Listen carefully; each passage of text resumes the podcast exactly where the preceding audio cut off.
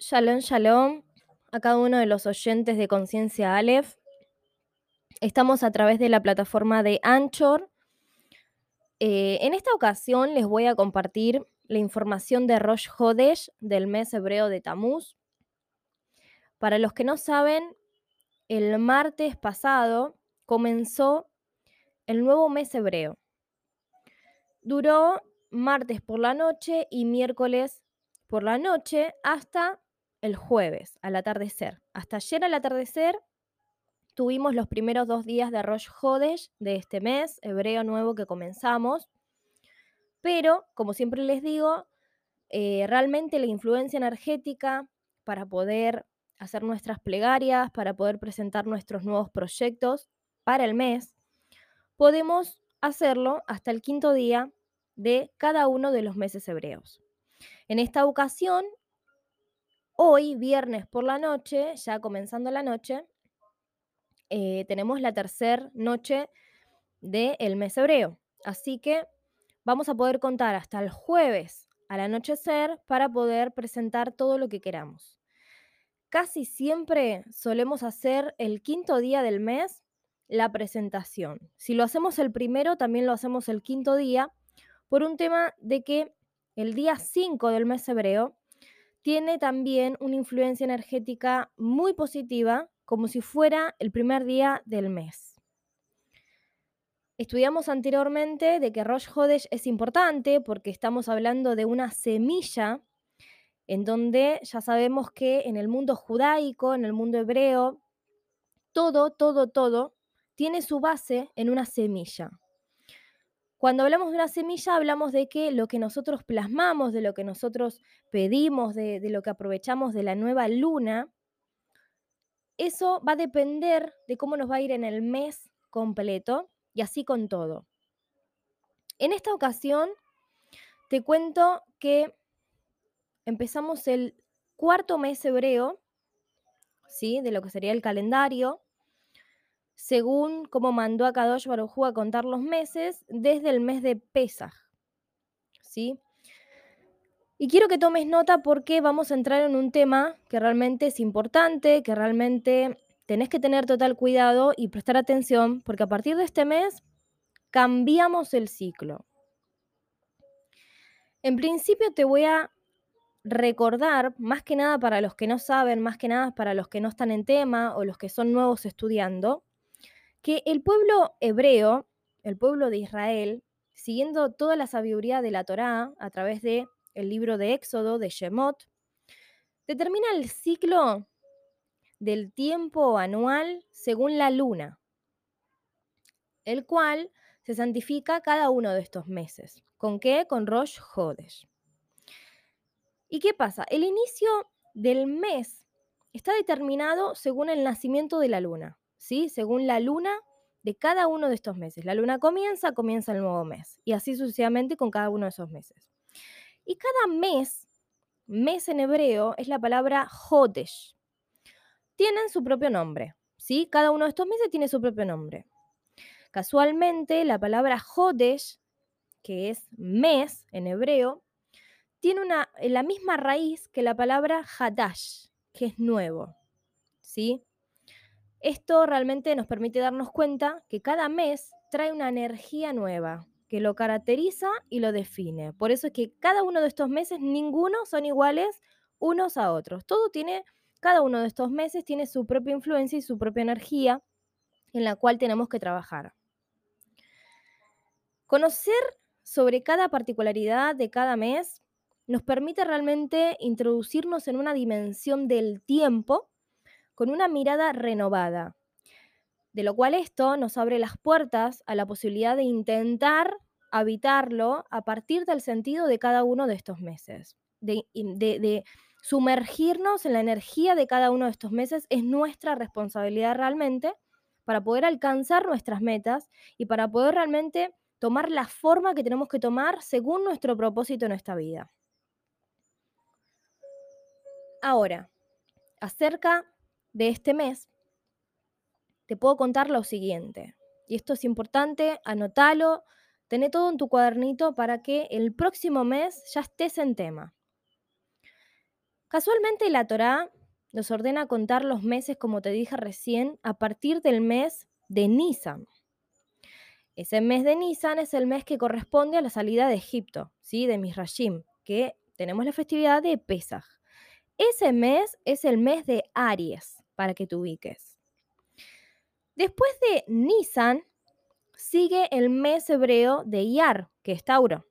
Y luego de Iyar viene el mes de Sivan, que es Géminis. Esos son los primeros tres meses del calendario hebreo según lo que mandó Hashem.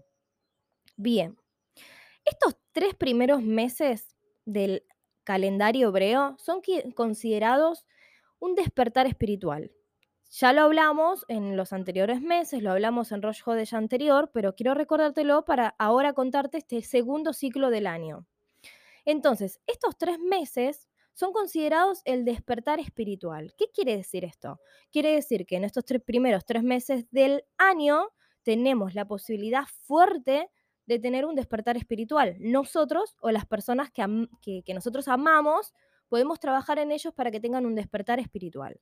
Lo cual no quiere decir que en los siguientes meses no vas a poder tener un despertar espiritual o vas a poder eh, ayudar a que alguien tenga ese despertar espiritual, sino que estamos hablando de que la influencia de esos primeros tres meses te va a ayudar realmente muchísimo más que otros meses, ¿ok? En este caso, estos tres meses van a poder, vamos a poder despertar espiritualmente desde arriba hacia abajo. ¿Qué quiere decir? O sea, con una muy buena influencia, muy buena positiva energía. Tal como lo revelan los hechos sucedidos en ese tiempo, ¿sí? Donde vemos que fue la liberación hebrea, ¿sí? De la esclavitud en Misrashim en el mes de Nisan. En el mes de Iyar tuvimos el maná que caía del cielo y le permitía al pueblo hebreo alimentarse a través del desierto. Y en el mes de Sivan tenemos la entrega de la Torah. O sea, podemos ver cómo en estos tres diferentes meses tenemos cosas muy positivas. Por eso es que decimos que tenemos un despertar espiritual desde arriba hacia abajo. ¿Sí? Ahora, el mes de Tamuz representa el cuarto mes y con él se inicia un periodo donde hay tres meses que se llama, bueno, tenemos Tamuz, Ab y Elul, en los cuales tenemos nosotros la gran responsabilidad de ascender espiritualmente. Ya tuvimos el despertar espiritual en estos primeros tres meses y en este segundo ciclo del año tenemos la responsabilidad de ascender espiritualmente, pero en este caso desde abajo hacia arriba. Incluso eh, en los aspectos más mundanos de nosotros, en, los aspectos que más nos cuestan. Durante este mes de Tamuz, te voy a contar unos hechos que pasaron, que habrás escuchado anteriormente, como para que te vayas ubicando en la energía que nos vamos a estar moviendo. Esto es muy importante, para que vos entiendas y sepas leer este tiempo y sepas manejarlo de antemano. Te vas a dar cuenta lo importante que es saber en qué energía nos vamos a mover en el mes para que estés preparado, preparada. Durante este mes sucedió lo siguiente. Nosotros sabemos que tenemos el 17 de Tamuz, lo habrás escuchado, que hay un ayuno, ¿sí? Este ayuno del 17 de Tamuz, tan importante para el pueblo judío, eh, se debe a que en ese día, en, ese, en este mes, fueron rotas las primeras brechas de la muralla de Jerusalén durante el primer y segundo templo. Realmente esto para el pueblo hebreo fue muy triste, de lo cual fue esta la motivación a la cual determinaron el ayuno del 17 de Tamuz. Más adelante vamos a hablar de esto, pero realmente esto no es menor, esto es muy fuerte, es muy... Eh, vos acordate que cuando hablamos de templo, nosotros hablamos de nuestro interior, hablamos de nuestra alma, de nuestro ser, y estamos hablando de que en este mes pasó que fueron rotas las primeras brechas de la muralla de Jerusalén. Entonces, estamos hablando de algo muy interno para trabajar. Entonces, eh, el mes de Tamuz podemos ver que es el primer mes del verano en Israel, ¿sí?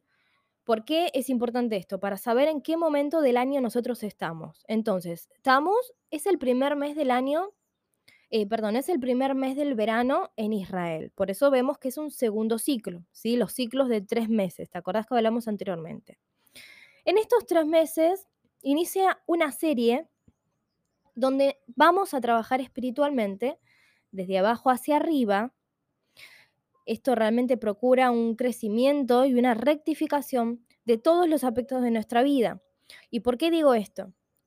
Porque realmente tenemos una influencia, una energía que a veces, mejor dicho, casi siempre, suele ser una energía pesada, para algunos un poco difícil, pero esto no quiere decir, no quiere decir, quiero que esto sepas, lo sepas y, lo entiendas, por más que leas por ahí, porque seguramente seguís algunas páginas que te influencian acerca de este mes, y yo sé que la mayoría te va a influenciar siempre positivamente, pero realmente estos tres meses o este mes de Tamuz suele ser muy denso, pero eso no quiere decir que sea un mes malo. Siempre explico lo mismo. Cuando decimos que un mes viene con energía pesada o, que hay que eh, trabajar espiritualmente, que tener cuidado y demás, estamos hablando de una sobrecarga de energía, de lo cual es importante que trabajemos ahora para que la podamos contener. Si nosotros la podemos contener y sabemos a qué nos estamos enfrentando, hasta podemos tener eh, eh, acciones, momentos, situaciones repositivas. Así que tranquila, tranquilo. Solo que vamos a estudiar este aspecto y no lo vamos a minimizar, ¿sí? El mes de Tamuz corresponde al signo de cáncer. En este caso, en hebreo, sería sartán, que es un cangrejo, ¿sí? Este cangrejo está vinculado, según el libro del Sefer Yetzirah, que anteriormente te hablé, que se le suele llamar el libro de Abraham, el libro de, los ladrillos de la creación, no sé si te acordás, eh, se le da el atributo de la visión.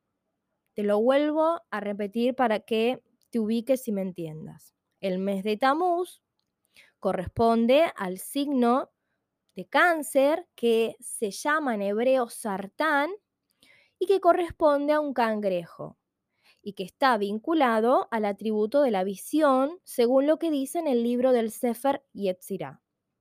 Para los que no saben, el libro del Sefer Yetzirah realmente es muy importante para nosotros.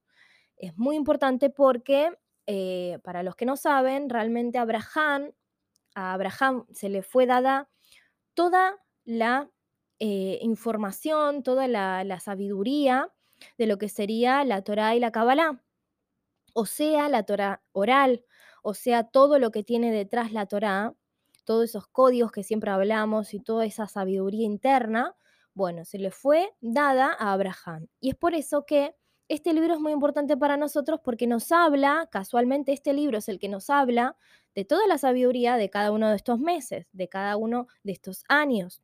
Entonces, cuando nosotros estamos estudiando algo tan interno como lo que son los meses y lo que son las energías y demás, estamos hablando de este libro. De ahí sale toda la información, ¿sí? Todos los maestros de, de Torah, realmente cuando explican, eh, cuando comparten esta sabiduría, primeramente la estudiaron del Sefer Yetzirah, ¿sí? Del libro del Zohar y de todos esos libros que más o menos estuvimos viendo y conociendo que son ricos para eh, lo que es la, todo lo que, lo que es la sabiduría de la Torah, ¿sí?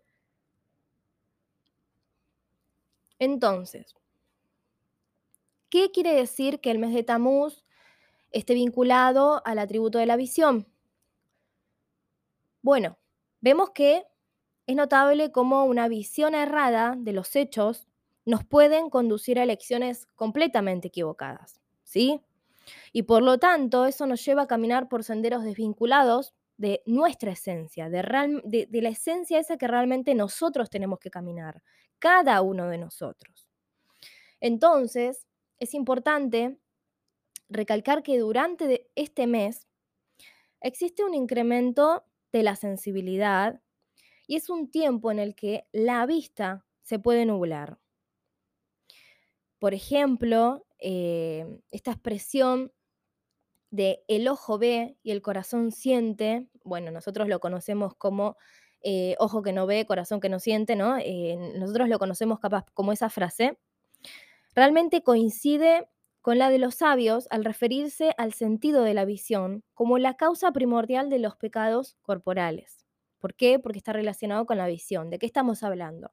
Estamos hablando de la sensibilidad que tenemos en el ojo que nos llega hacia el corazón y eso está relacionado directamente con lo que nosotros conocíamos anteriormente eh, cuando decimos que cuidamos nuestros ojos, cuidamos lo que escuchamos, está todo relacionado. En este caso hablamos solo de la visión.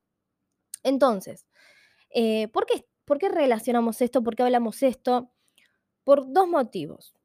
La Torá nos señala dos acontecimientos trascendentes que realmente nos permiten profundizar en la energía de este mes. Te voy a contar dos cosas que pasaron en este mes, en las cuales hay que tener mucho en cuenta a la hora de empezar a caminar estos días.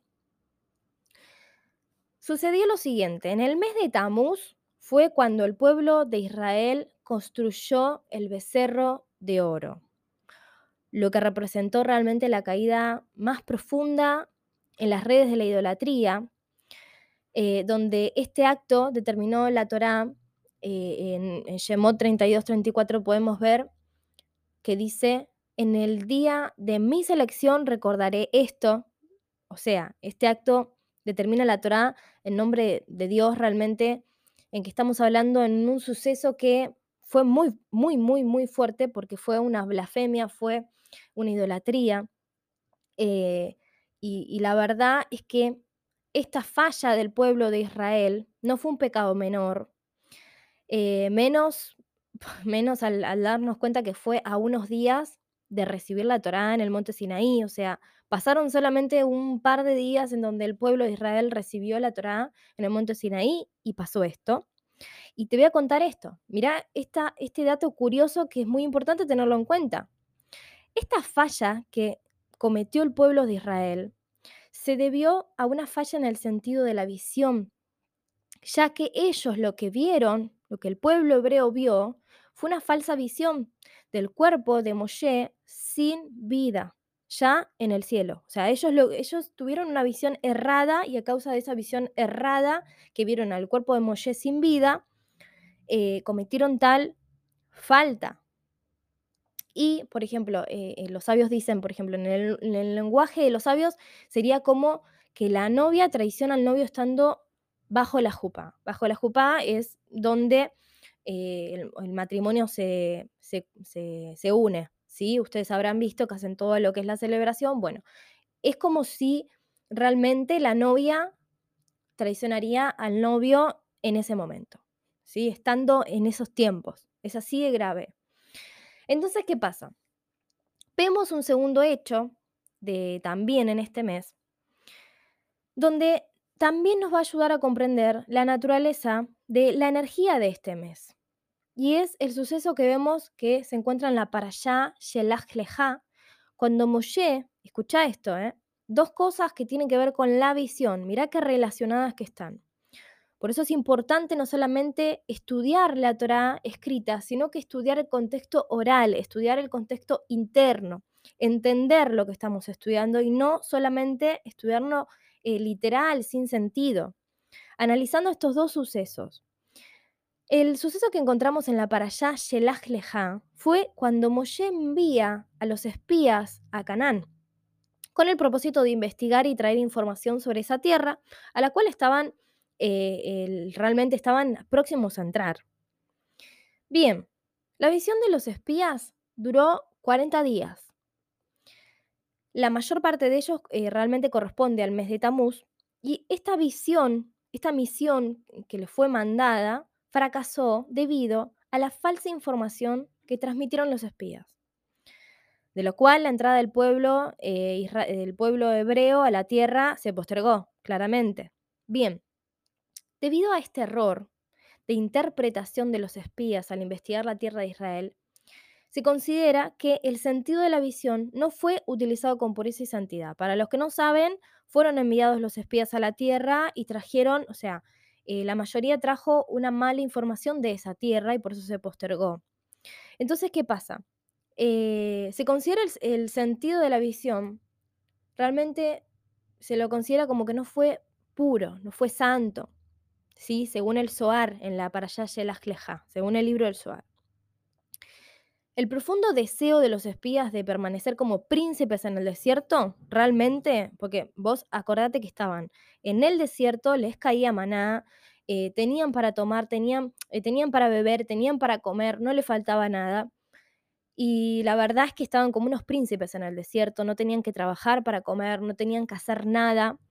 Realmente esto, esto nubló la vista, hasta realmente eh, tornarse incapaces de apreciar las grandes oportunidades que ofrecía esta tierra a la que ellos mismos fueron a, em, a espiar. Fue así como transmitieron al pueblo un informe negativa, negativo realmente, ¿sí? lo vemos en números 1332, que ellos mismos dicen, una tierra, es una tierra que se devora a sus habitantes, o sea, transmitieron puro horror, por así decir, ¿no? Y la verdad es que su visión estaba completamente nublada. No supieron distinguir realmente entre lo que veían y entre lo que realmente era. Y esto está directamente relacionado con muchas, pero muchas eh, situaciones que nos suelen pasar. Y a veces en los estudios le llamamos que son un, un- a veces, por ejemplo, eh, a- con alguna gente nos entendemos y decimos es puro show. Vemos situaciones que parecen terroríficas, que nosotros vemos como que no podemos salir, ya sea de salud, ya sea de economía. Y hay, con algunas personas nos entendemos y decimos puro show, porque después no sucede nada. Después resulta que el problema no era tan grande, al final no era un problema y uno se hizo problema en ese momento y cuando quisiste acordar te desviaste. Bueno, entonces le llamamos que es puro show porque es una, eh, una situación que se presenta que es como, ¿cómo te puedo explicar? Es falsa, es, es pura fantasía.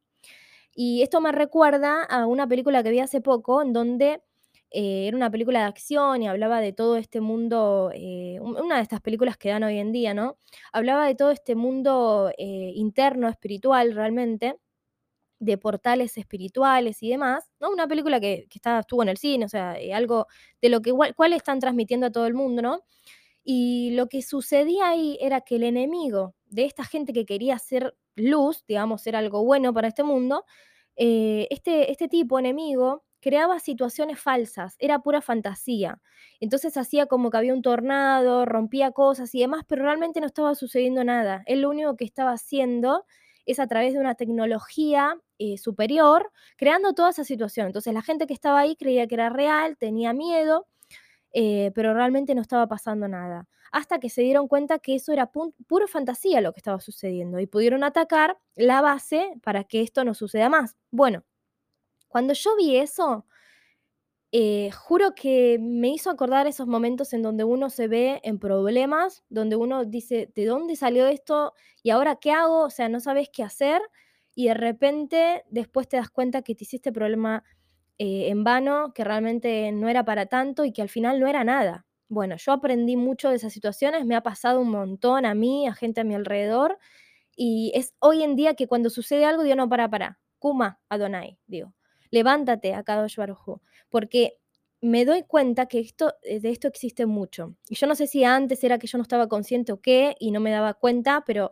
estos últimos tiempos me estuve dando cuenta muchísimo, estos últimos dos, tres años, eh, realmente lo noté y ahora son cosas que cuando suceden las cosas, para, para, tranqui, vamos a ver por, por dónde viene esto y después vemos qué hacemos, primero se lo encomendamos a Kadosh Baruj y que él haga.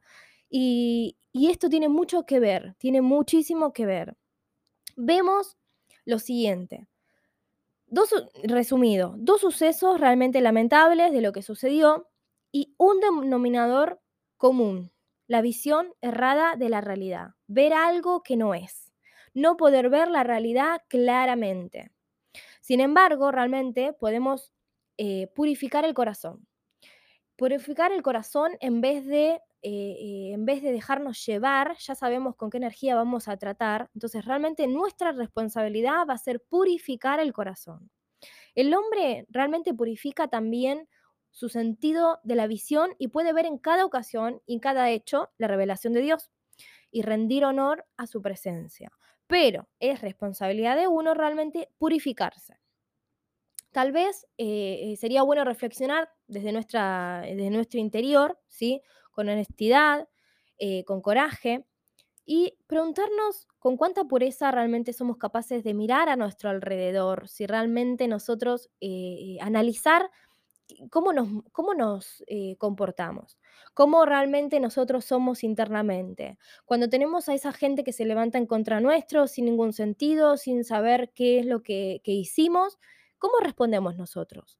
Eh, ¿con, cuánta pureza miramos, digamos, esa situación? Porque, ¿Por qué pongo este ejemplo? Porque es uno de los ejemplos que más nos suele suceder y, la verdad que somos muy rápidos los humanos para juzgar rápidamente y, cuando más cuando tenemos razón. Entonces, analicemos cómo nos comportamos cuando vemos una situación así, con cuánta pureza realmente somos capaces de mirar eh, a esa persona o esa situación que se nos presenta. ¿eh? Porque podemos ver la situación real, podemos ver la situación que se nos presenta eh, físicamente, pero hay un sentido que se despierta donde empezamos a darnos cuenta que hay algo detrás. Entonces, analicémonos.